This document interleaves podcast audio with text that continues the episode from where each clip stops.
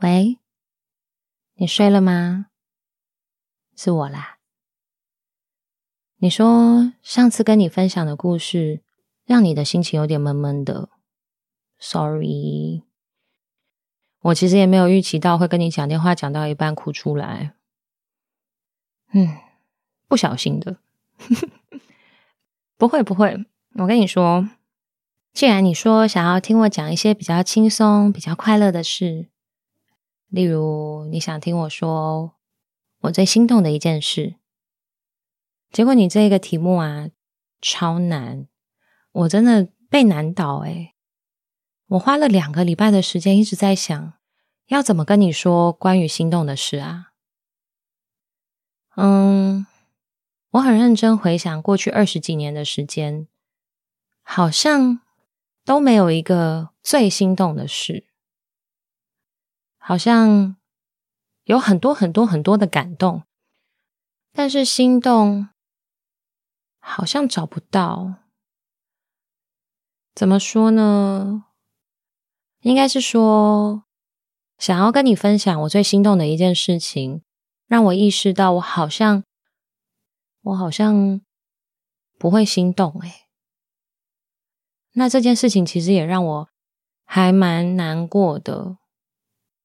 没有，我今天不会带你们到太难过的地方，但是就是意识到这件事情，我有点小难过，因为我会想说，我会想说，我是不是没有心动的能力，或者是我是不是有哪里不对劲，然后就其实就是没有这个功能，就你知道，就很像手机上你少装了一个 App，有一些功能你就是没有办法用嘛，嗯，对啊，所以。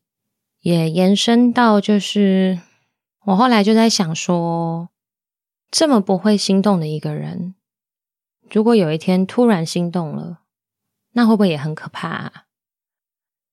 我会不会就变成那种放下所有原则，然后很不顾一切，然后又很……嗯，不能说精虫冲脑，就是很一股脑的投入我所心动的对象。那这样会受伤吧？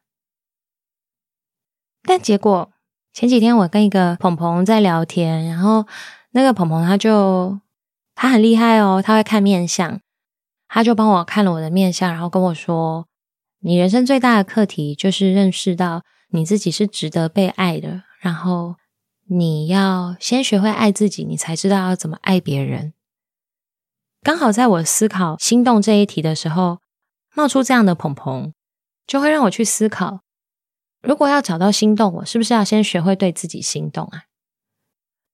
很自恋吗？好像有点自恋的讲法。但是我不知道你知不知道，在单身以后，就是今年夏天到现在，准备进入不太冷的冬天，我尝试了很多东西，例如开启了这个 podcast。例如，很主动出门去认识一些新的朋友；例如，尝试滑水，还有去尝试。我还学了什么？哦，我还去学冲浪。就很多以前想做的事情，在单身了以后，时间变回了自己的以后，突然都可以一一实现。然后我就觉得说。哎现在的我好像跟以前不太一样了，就是好像可以说自己是一个闪闪发光的人了。当然，除了去挑战一些没有尝试过的运动以外，也开始在工作上变得更积极、更认真，然后去争取了很多以前会觉得不属于我的机会。所以，我现在如果真的要说心动的话，我对自己现在这个状态还蛮感到心动的哦。虽然会觉得很辛苦，然后常常睡不够。嗯，你也知道我没有很爱睡觉。你一定常常看到我三点在线上，七点又在线上。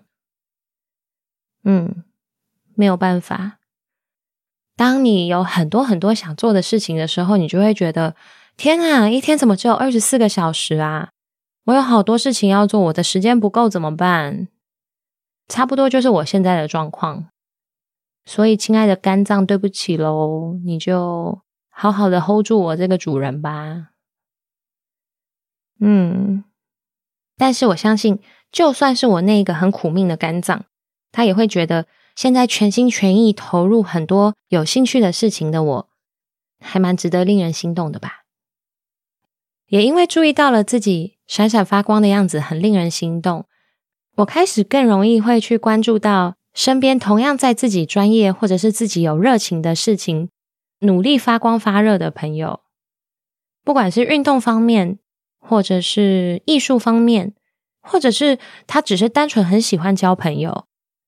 然后他把每一个朋友都照顾得很好，他知道每一个朋友的习惯，然后会去关心每一个朋友的现况。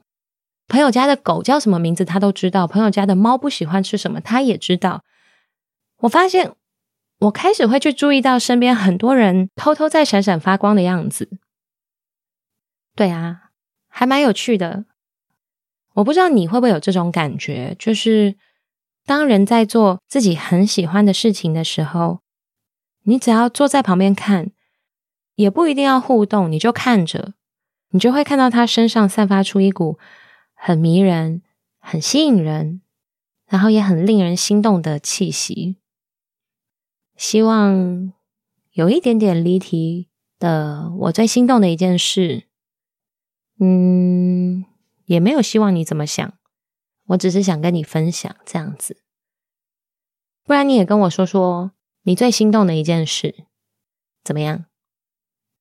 说不定你也发现你讲不出来。我是希望你有心动过，那我还在努力。我希望有一天我可以跟你说：“哎，我好像找到真的那一种克制不了的心动的感觉了。”我也不确定我会是快乐的还是紧张的。那我到时候再跟你说，哈。好啦，差不多该睡了。嗯，不小心又跟你讲到太晚，明天还要上班呢。谢谢你每次都听我分享这些。那我们今天先这样，好吗？早点睡哦，晚安，拜拜。好了啦，挂电话了，挂掉，拜拜。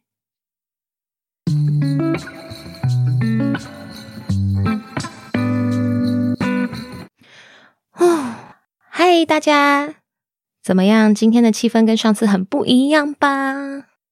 哦，你们出的题目真的是难死我了，我真的想了整整两个礼拜，完全想不出来该怎么办呢？就想说，我这个人真的有心动过吗？怎么办啊？大事不好诶。所以本来想说每个礼拜都可以更新一集“喂，你睡了吗”系列，殊不知一拖就快要三个礼拜。我就是全世界最爱拖的 podcaster，怎么样？没有啦，跟你们开玩笑的。嗯，其实我也很想要听听你们最心动的一件事，因为我觉得你们会提出这样子的题目，应该是你们也有想要分享的。所以你们要知道，这一通电话不是单向的，你们永远都可以跟。我或者是秘鲁分享关于你们自己的故事，有的时候可能你们也知道年底工作会比较忙，没有办法回的那么多，或者是没有办法那么及时回。但是我们真的每一则都会看，然后我们有时候可能也会讨论说：“哎，这位听众鹏鹏最近好像心情不好，怎么办？可以跟他说什么吗？可以怎么安慰他吗？”这样子，嗯，那。就算心动篇卡我卡了很久，我还是会让你们选我下一篇的主题。所以认真想，不要让我太难。我开玩笑的，我觉得其实有这个机会认识自己，真的蛮好的。所以放马过来吧，就想知道什么再跟我分享。我到时候开题目，你们要回哦。嗯，我想一下还有什么啊？对了，每一集都要跟你们分享电影。关于心动的电影，虽然我现在自己想不起来，嗯，我最心动的一件事，但我知道有电影是让我有心动的感觉的。相信观众朋友们应该都有看过，或者是也有听过，就是《Before》系列三部曲。它的英文是 Before Sunrise、Before Sunset 跟 Before Midnight。那分别是在一九九五年跟二零零四年，然后二零一三年的三部作品。男女主角都是同样的两个人，然后他们有在用不同的年纪去谈不同情境的恋爱。我就先不说我最喜欢哪一部，嗯，这个我们之后再一起讨论。那它的中文片名叫做《爱在黎明破晓时》，《爱在日落巴黎时》。跟爱在午夜希腊时，希望你们喜欢。那我就先录到这里，然后等你们再跟我分享你们最心动的一件事。如果你们敢说是对板板们心动的话，我真的会傻眼哦，我会傻爆眼。好啦，那谢谢大家，我是 Saki，下一通电话还要接哦，拜拜。